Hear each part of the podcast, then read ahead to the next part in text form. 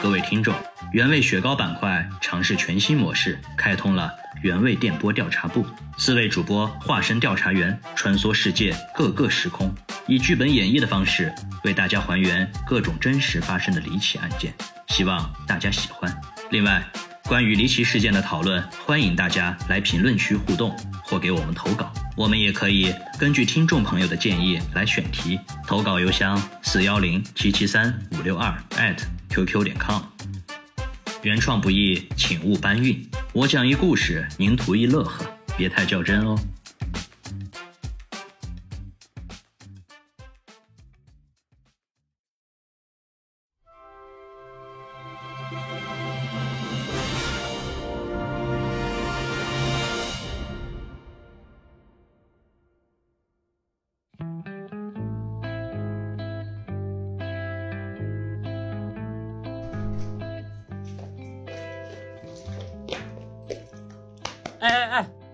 别睡了！哎呀，别睡了！哎，干嘛呀？我他妈刚睡着。哎，走走，带你玩去，机票我都买好了，赶紧起来收拾东西。玩？你逗我呢吧？这调查部刚成立没多久，这一大堆事儿呢。哎呦，废什么话！我刚从小米那儿骗啊不批了钱，公费旅啊不是公费出差，你走不走吧？去哪儿啊？马萨诸塞州。这地方啊，操，可不咋吉利啊！哎呀，少废话，再不赶紧的等小米回过神来，就走不了了。虽然大川看着这地名，心里直犯嘀咕，但原味电波调查部成立这几个月来，别的不说，光是装修就着实给他累得够呛。大川心里合计着，趁着还没接到委托，不如跟阿懒出去转转，透透气也行啊，而且又不用自己花钱。说罢，当天就收拾了东西，跟着阿烂上了飞机。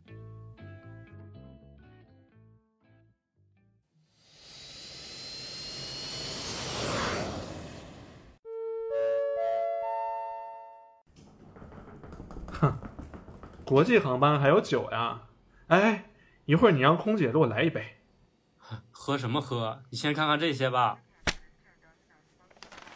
好家伙，我就知道你小子没安好心。我说跑那么远旅游，有委托了，你直接说不就完了？你折腾我干嘛呀？哎呀，不是，这是咱们第一个委托，你看看，贼他妈离奇。这种是机密档案，我怕小米不让咱们接。什么呀？我看看，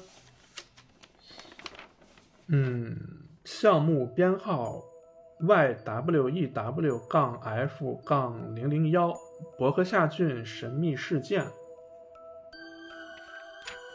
嗯，一九六九年九月一日，马萨诸塞州德克夏郡超过二百五十人声称亲眼看到了不明飞行物。这个呀，哎，我从小就听说过呀，世界未解之谜嘛，这你也信？二百五十人，我操，集体催眠吗？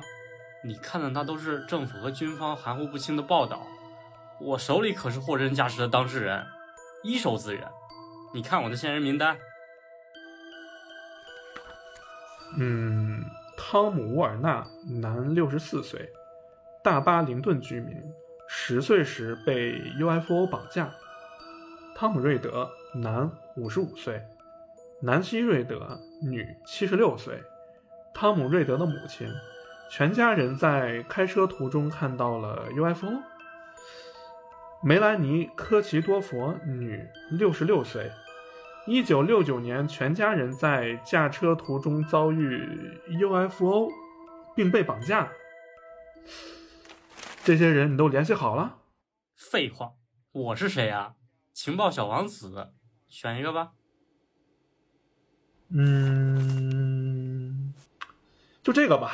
被绑架的这个汤姆·沃尔纳，毕竟这种机会不是谁都有的。嘿，你跟我想一块儿去了。行，就这小子吧，下了飞机我就联系。行，哎，赶紧给我叫杯酒，这飞机得飞十几个小时呢，我喝点就睡了啊，累死我了。放屁，你就是虚。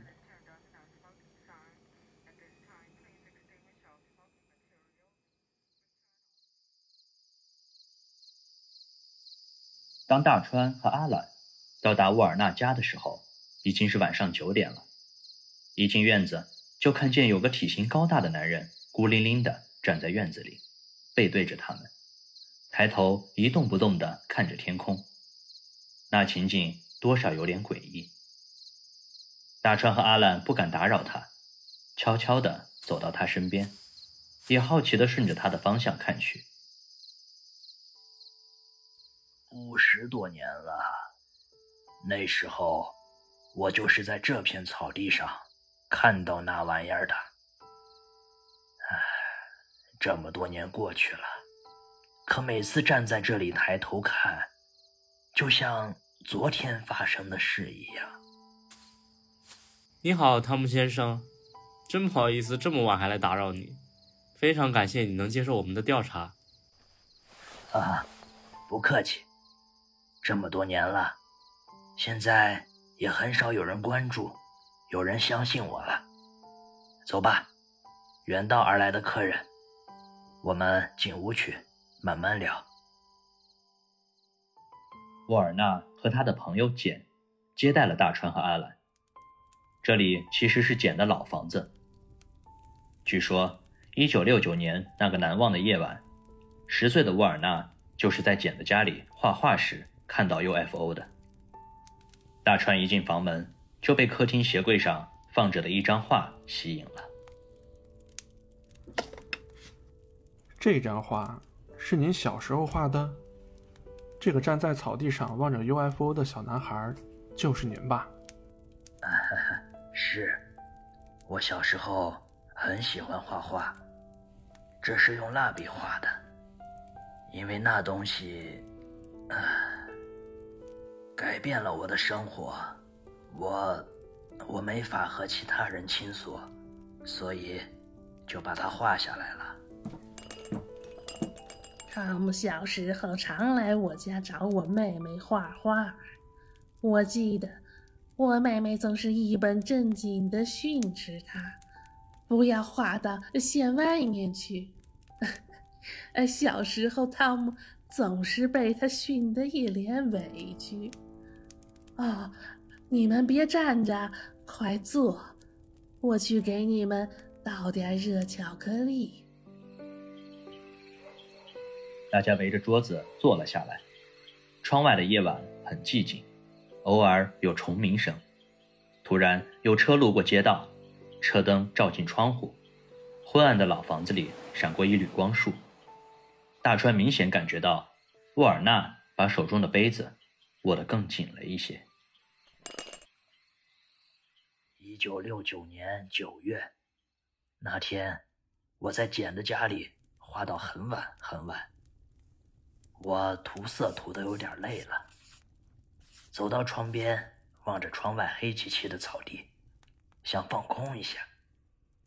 突然，有个声音出现在我的脑海中：“你该回家了。”是那种。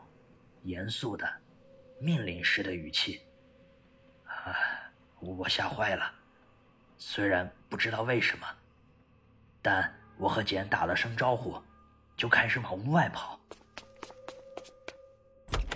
我是冲出去的，就像百米冲刺一样。我感到全身就像过电一样，充满能量。我真的跑得快要飞起来了。我只想赶紧回家。我感觉汤姆当时很奇怪，就跟着走了过去，在窗边看向他。可是这一看，把我吓坏了。我看见他在草地中间原地奔跑，将近还持续了五分钟。我吓得就这么看着他，一动也不敢动。原地奔跑。是的，我一直在跑，但却没有移动。不过我可以转身，我的身旁是一片空地。哦，就是刚刚你们来我站的地方。我努力的转过身去，就在我头顶那片天空上，有一个巨大的东西降落下来，有一道光照射在我的身上，很强烈，很压迫。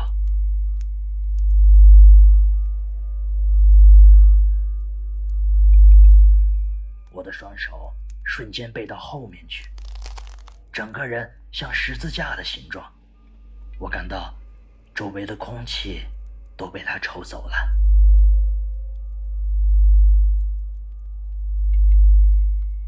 然后呢？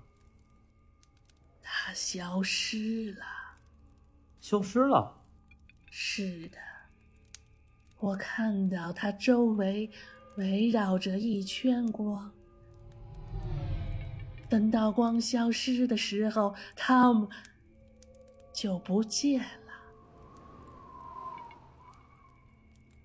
外面的草地黑漆漆的，什么也没有了。那您是被抓走了吗？您有看到外星人吗？呃，没有。那之后，我的记忆很恍惚，我隐约记得。到处都是光，什么也没有。然后，我好像模模糊糊的看到一个女孩的眼睛。后来过了很多年，我才知道，那个女孩也是从我们镇子上被抓走的，叫梅兰妮。嗯，梅兰妮，就是咱们名单上那个被绑架的那个女孩。他们全家开车出去，看到了 UFO。等我有意识的时候，我在房子的另一侧被放下了，很轻柔的、慢慢的，像婴儿一样，把我放在草地上。我身上有一道射线，我隐约听见我哥哥在我的身后大喊：“快跑！”可是，我浑身动弹不得。那道光线就像山一样压着我。直到一分钟以后，那道光像是开关一样突然关闭了。我的眼睛还有残余的光晕呢。等我慢慢的站起来，看向天空的时候，那个东西。已经消失了。这个过程持续了多久呢？呃，从我家消失到他回来，我听到他哥哥喊他了。我当时看了一眼时间，我想，呃，大概有七分钟吧。是的，七分钟。但那改变了我的一生。从沃尔纳家里出来，不知道为什么，总觉得有点感伤。在简的描述中，沃尔纳小时候应该是个很活泼开朗的孩子，但是经历了那件事以后，他给人感觉很孤独。不过，让大川和阿懒感兴趣的是沃尔纳提到的另一个人——梅兰妮·科奇多佛，那个同样被 UFO 绑架的女孩。两人决定好好休息一晚。第二天下午去找第二个线人。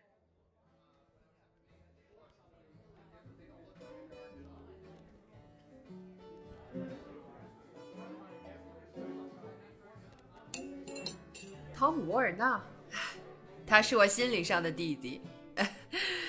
我的意思是在那件事以前，我俩并不认识。他比我小两岁，我们生活在两个圈子里。直到前段时间你们找到我，聊到汤姆，我才知道他在那个东西里见过我。我找到了他，看见他的第一眼，我就感觉很亲切，很有共鸣，就像我的亲弟弟。眼前的这个女人和沃尔纳给人的感觉完全不一样。她虽然六十岁了，但很漂亮、时髦、热情大方，眉宇间透露着自信。大川和阿兰完全插不上话，你只需要抛出一个话题，他就能款款而谈，毫不紧张。能和我们详细聊聊您看见 UFO 的那天吗？当然，这件事我有很多年没有和别人提起了，但是每当我想起，就仿佛发生在昨天一样真实。唉，一九六九年九月一日，我那是十二岁，我有一个姐姐。那天晚上，我爸妈带着我们去冰雪皇后买冰淇淋，然后我们开车去曼斯菲尔德湖。我爸正在停车场停车，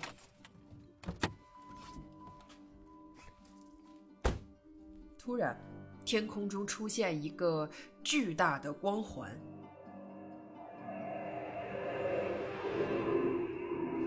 我爸妈惊呼：“天哪！”孩子们则一直大喊大叫：“那是什么？那是什么？”这时，我爸突然说：“我们去追他。”随后，就发动了汽车跟着他。说实话，我当时吓坏了。不管那是什么鬼东西，我都感觉很诡异。我一路大喊：“爸爸，求你快停下，不要追他！”我妈妈说：“可能是颗流星。”唉，但是我知道那绝不可能是流星。后来我妹妹说她失去了记忆，但我记得我们的车追着追着竟然漂浮起来了。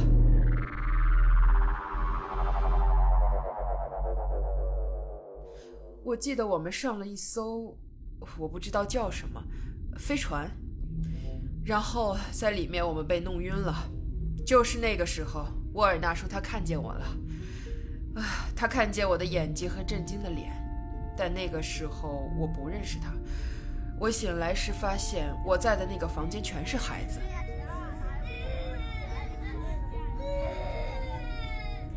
然后他们在我面前一个接一个的消失了，然后轮到我。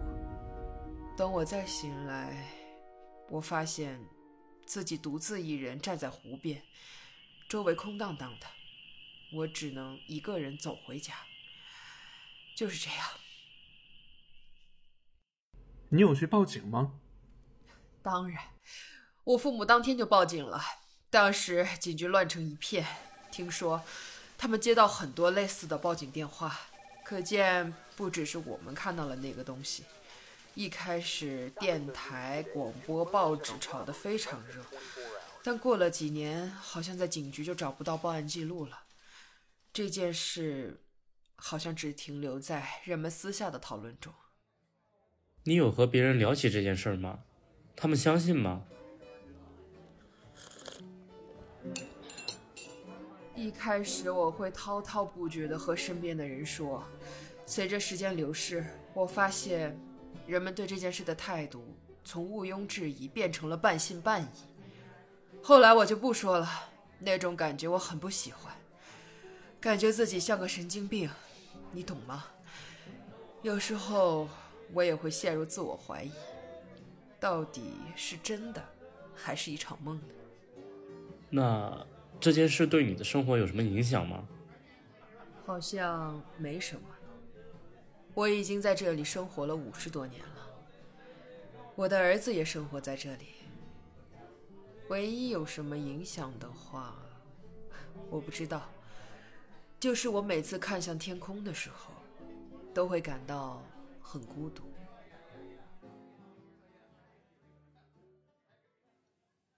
从梅兰妮那里回来后，大川和阿兰依然感到半信半疑，他们的经历如此相似。又有点不同。如果说他们见过面，有串供的嫌疑，可是他们各自经历的细节又不太一样，而且这么多年，他们从未因这件事获利，反而留下了心理阴影。大川和阿兰带着疑惑，在谢菲尔德找到了第三位线人汤姆·瑞德。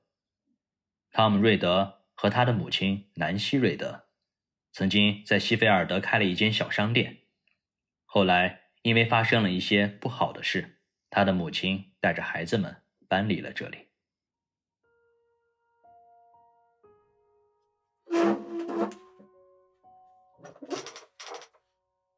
我很早就离婚了，我有四个孩子，瑞德是老大，他还有一个弟弟马修。我那时开了一间小商店，和我的母亲住在一起。一九六九年九月，虽然夏天快过去了，但天气还是很热。那天我带着瑞德去参加马术表演，他那时只有十岁，骑马的时候快要跌下来。哦，是的，我要感谢你及时拉住了缰绳，否则我就看不到 UFO 了。呃，总之，表演后我们一起去吃了晚饭，从餐厅出来已经快，呃，已经快晚上九点了。我们决定开车从，呃，谢菲尔桥上走近路回家。我妈妈在开车，外祖母坐在副驾驶上。我和弟弟马修坐在后排。是的，我记得马修当时很喜欢一些小球玩具，他喊着让哥哥拿给他。然后我母亲从副驾驶转过头去训斥他们：“不许给他，他太小了，会把玩具放嘴里的。”然后就在这时，侧面玻璃闪过一道光，我看见从胡斯阿托尼克河的河岸升起了一个巨大的东西。就在我们快开下桥时，我现在。还记忆犹新。有一个巨大的光球悬停在大概二层楼高的位置，我们都很震惊。那是一个我们从未见过的东西。哦，没错，随着它升起，它下面发射出很多束光。这个时候，我弟弟向右看去，他指着窗外大喊：“呃，那是什么？”我回过头去，看见好像有个呃橙色的光球，正呃环绕着那个东西，就像用我弟弟的话来说，就像是海浪。呃，那东西在里边移动、旋转，周围非常寂静，车里、车外。一点声音也没有，就就像是在水下。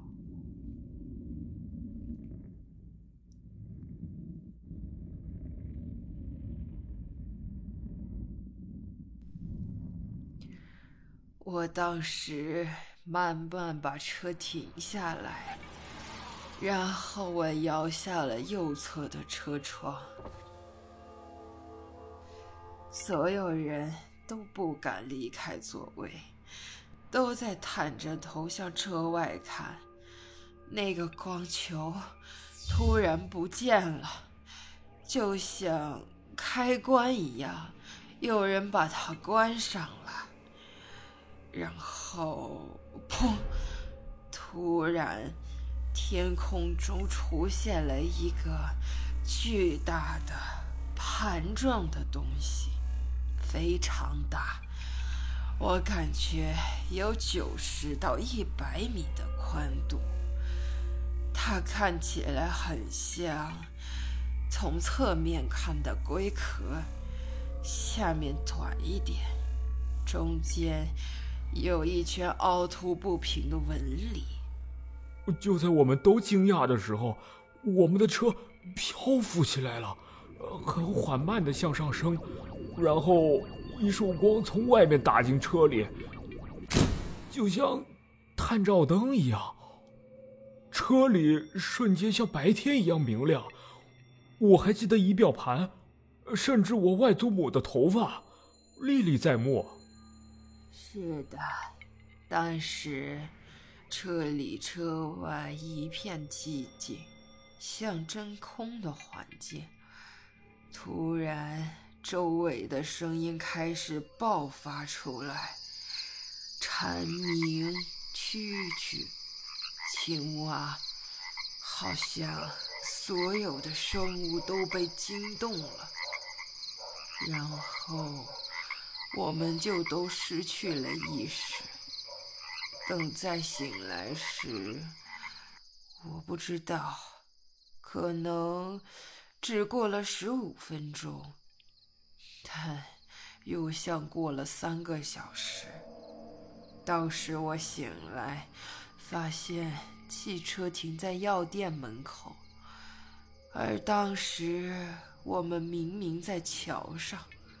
更诡异的是，我和我母亲的位置调换了，我母亲坐在主驾驶，而我被移到了副驾驶。是的，要知道我外祖母压根没有驾照，她从未开过车，这是一个巨大的失误。失误？什么意思？一定是外星人的失误，我们一定在错误的时间。去了错误的地点，然后他们手忙脚乱的想把我们摆回位置，但是却摆错了我母亲和外祖母的位置。这个外星人一定是实习生，业务还不是很熟练。谁知道呢？呃，在这之后我们就再没见过他了。但他，呃，确实改变了我们的生活。您也会经常和别人提起吗？哦天哪，汤姆对此真的很执着。我很少向外人提起，因为我总觉得这会影响我们的生活。但是小汤姆当时只有十岁，他是一个不吐不快的性格，这孩子逢人便说。后来在学校里发生了不好的事情，我的儿子被霸凌了，他们欺负他，排挤他，认为他是个疯子。哦，是的，都怪我，我们家那时过得很辛苦，有一个变态一路尾随我母亲，呃，直到我们家的车道，他跳上桌子对我母亲说。Nancy，你想看看异世界的东西吗？我让你看看什么是异世界的东西。我至今都难以忘怀，那个家伙是怎么羞辱我母亲的。哦，这不怪你，汤姆。人们总是不愿意相信超出自己认知范围的东西。总之，那件事以后，我关了商店。带着一家老小离开了这里，搬去了乡下。我不想我的孩子一直生活在阴影里。至今想起来，我都感到很心碎。啊，您真的是位伟大的母亲。从瑞德家出来。大川和阿兰赶到调查方向，正慢慢的从一开始的离奇事件，逐渐向人们的心理、社会关系发生转变。他们原本以为这里的人会引以为傲，却没想到这件事给这么多人带来了生活和心理上的困惑。思考再三，大川决定硬着头皮打电话给小敏。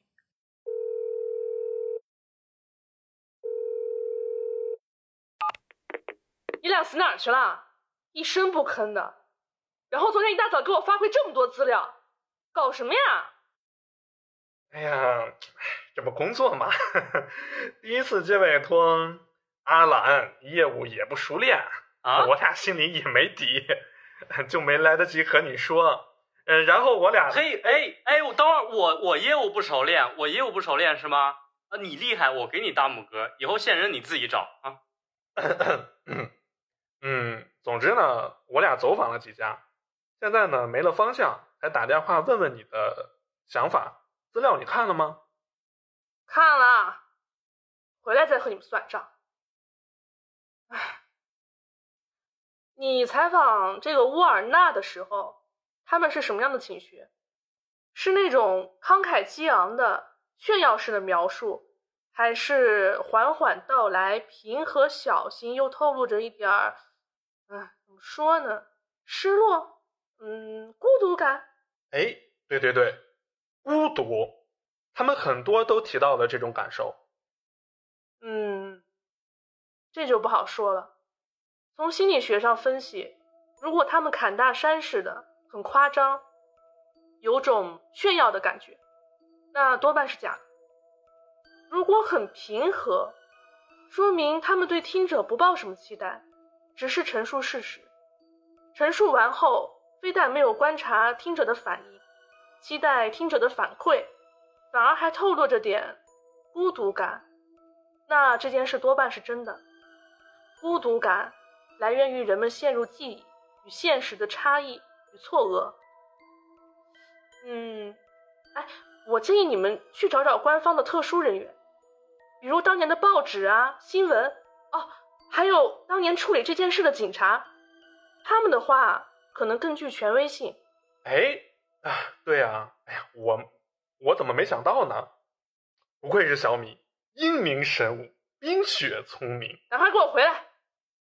这一大摊子事儿呢，全扔给我和老徐了。哎哎哎，好嘞好嘞，我俩调查完以后立刻马上滚回来。哎，电话费挺贵的啊，我先挂了啊，拜拜。大川和阿懒顺着小米提供的调查方向，通过当事人的介绍，分别找到了当时美国广播电台的负责人杰西·斯图尔特所在的工作室和大巴林顿警察局。你们好，我是电台主播杰西斯·图尔特。很遗憾，汤姆先生早在2012年就去世了，这个工作室倒是被保留了下来。1969年的事儿我真的不太清楚，毕竟我是80年代才出生的，哈哈。不过我帮你们找到一点当时的资料。1969年9月，汤姆先生的电台确实收到了听众的电话，说是目睹了 UFO。汤姆随即打电话去了警局，但没有得到明确的回复。当时，汤姆先生在广播里播报了一条消息：如果有任何了解 UFO 事件的听众，欢迎大家向电台提供线索。然后劲爆的来喽！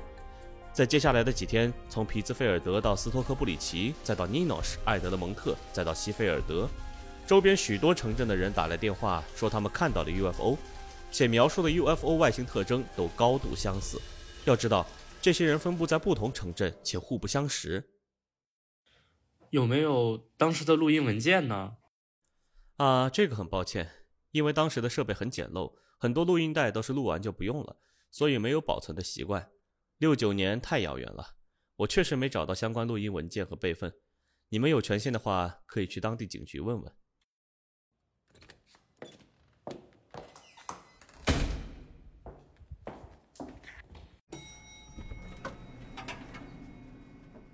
你有权限吗？没有啊，但我上面有人。操，你到底认识多少人啊？嘿嘿，信不信美国总统我都能给你叫过来？信心满满的二人来到大巴林顿警察局，以为能有所收获，但没想到碰了一鼻子灰。警察若有其事的拿出了当年的报案记录，当着两人的面打开，结果读了一通，发现只有一位女士在白天的报案，和一位男士报案声称有人在他的草坪上扔垃圾，仅此而已。用那位老警察略带无奈的嘲讽的语气来说，就是。很遗憾，这件事没有定论了。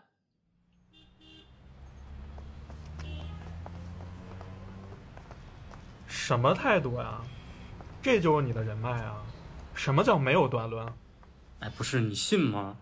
这么大的城镇，一年只有两起民事纠纷。什么意思？我查过，六九年这里光车祸和盗窃就有好几起，他全没记载。你的意思是，他压根儿不想给我们看？这两年这个城镇在评先进城镇，犯罪率是官方很敏感的话题。没事儿，真正的人脉不在这儿。嘿，我早就知道警察局啥都问不出来。走，去加油站。去那儿干嘛？哎呦，去了就知道了。嗯，走走走。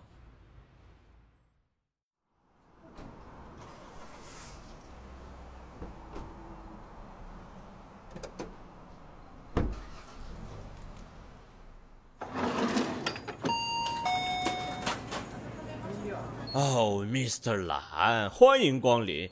呃，要汽水吗，朋友？嗨，艾迪，这就是上次我跟你说的朋友。拿两瓶，哦，不，拿四瓶汽水。今天我们可要好好聊聊。哎，这是谁啊？古洛塔加油站的老板，他爸爸可是当年谢菲尔德警局的警察，就是他亲自处理了很多 UFO 的报案。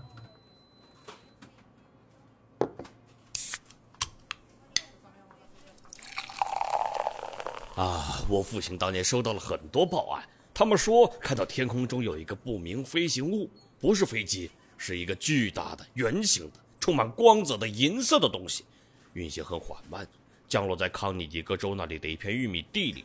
用我爸当时的话说，bullshit。但是年轻的我和朋友们很激动，我们带着露营装备去那里找，打着手电等在那里好几天，但什么也没看到。但是。之后的日子，随着报案的人数越来越多，人们都在讨论。我爸忙得焦头烂额，我们就知道这可能是真的了。当时警方或者媒体有报道吗？哎，警方是不能随意报道的，媒体当然不能放过这个好机会。哎，说到这里，我这儿有一份二零一五年的报纸，你们看过吗？这东西真的让我很激动。稍等，我去给你们拿。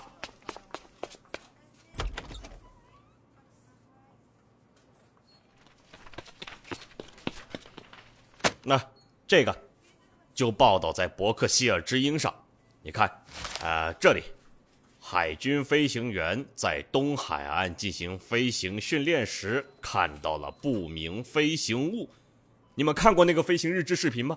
有两架喷气式飞机，距离三十米在飞行，突然有一个东西高速飞到了两架飞机中间，上下翻转和一九六九年人们看到的 UFO 很像，你知道吗？这是军方报道的，是不可能骗人的。为什么骗人？这对军方没什么好处。所以我坚信，我父亲当年接到的报案都是真的，一定是真的。这个可以给我一份吗？哦，当然，我特意给你们留着的。艾迪，你还和别人提起过这件事吗？不不，早就不提了。我看见那些人鄙夷的表情就讨厌。但你们不一样，你们很真挚，哈哈哈！啊，要再来瓶啤酒吗，朋友？我不用了，飞机上还有很多酒呢，我这位朋友可能喝了。闭嘴吧你！哎，谢了，艾迪。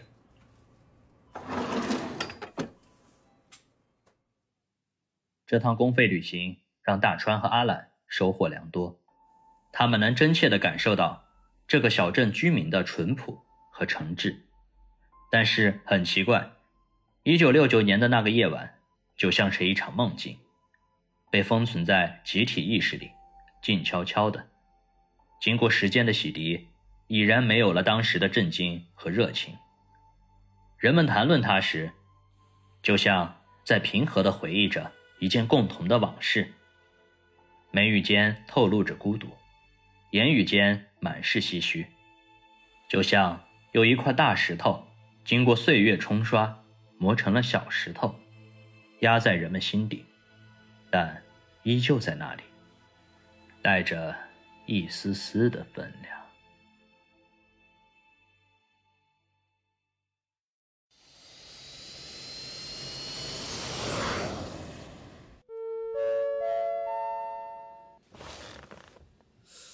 哎，你说这趟调查下来，你能相信他们说的是真的吗？相信，但又不愿意相信。为啥呀？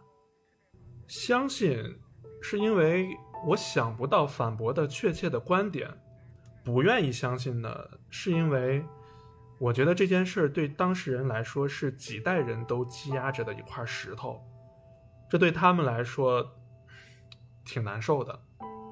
哎，是啊，我还记得沃尔纳当时和我们说，因为他总是和别人说这件事儿，导致他少年到青年时期都没有交到过朋友，大家都嘲笑他。甚至没有女孩愿意跟他交往。还有南希女士，因为和别人讲这件离奇的经历，她的孩子在学校遭到了排挤和欺负。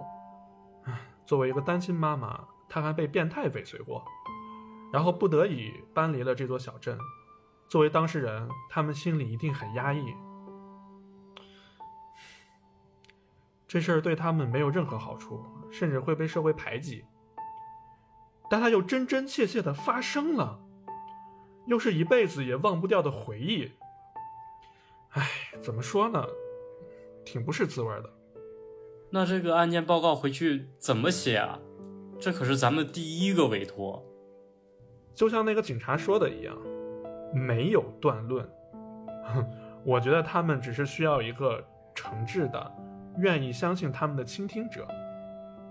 嗯回去做一份未解之谜的报告吧，让小米做一份心理分析，作为我们原味电波调查部的公开档案。这样，他们如果憋得难受，想找人倾诉的话，可以随时在我们平台浏览互动，也算是一个发泄的出口吧。呦呦呦呦呦，你啥时候这么感性了？屁，我一直都很善解人意的好吗？嘿，那你善解一下我呗。那啥，哎，你看啊。这是这趟调查所有的花费，劳烦您回去跟米总报个销。三万，我操！你和小米说过吗？没有啊，这不等你说吗？你俩啥关系啊？是吧？不是我，这，哎，你，哎，你可害死我了！哎，辛苦川总，要什么酒我帮你叫。伏特加吧。愿我长醉不醒。Last week, been a whole year, but it feel like last week when I was your boy falling hard in the back streets. But you were there to catch me. Then I grew up and the sun got cloudy. Used to feel the sun on my skin, yeah, it's sappy. But that's the last time I was truly happy. So I'm asking, if I fell down right now, would you catch me? If I fell down right now, would you?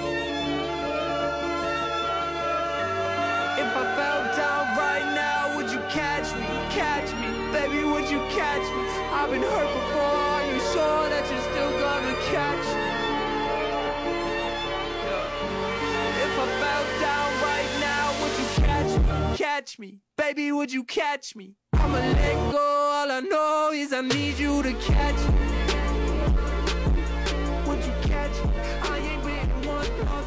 since she left me. Trauma in my bed.